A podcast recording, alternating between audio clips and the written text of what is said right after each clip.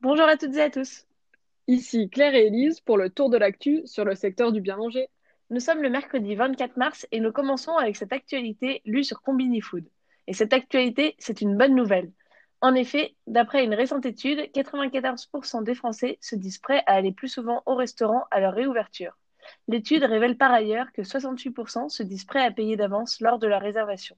Une donnée importante et essentielle, quelque peu inattendue quand on sait ce qu'implique l'annulation d'une venue ou d'une tablée pour un restaurateur.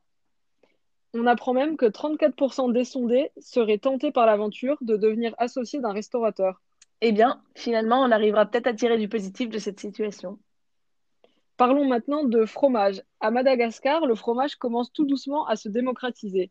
Comme le rapporte Le Monde, dans ce pays qui fait partie des plus pauvres du monde, l'industrie fromagère occupe une très petite place. Pour les habitants, le fromage ne fait pas partie des priorités alimentaires. Mais depuis quelque temps, la classe moyenne n'hésite plus à s'offrir du bleu ou encore du camembert.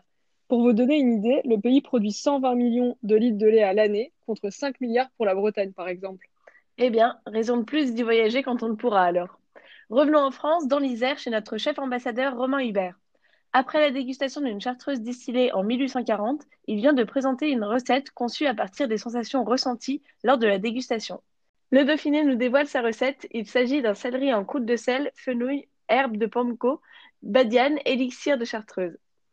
Le chef souhaite d'ailleurs mettre cette recette à la carte de son restaurant dès que ce sera possible.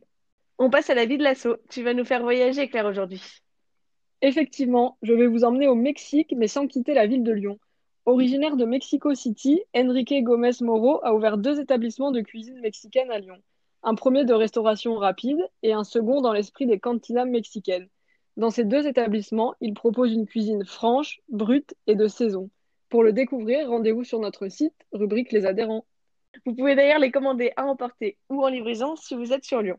On finit par le chiffre du jour. Premier, la France est le premier producteur européen d'œufs. C'était le tour de l'actu. N'hésitez pas à vous abonner sur Apple Podcast et Spotify pour ne manquer aucune actu. Quant à nous, on se retrouve vendredi pour les nouvelles actus sur le secteur du bien manger. À vendredi!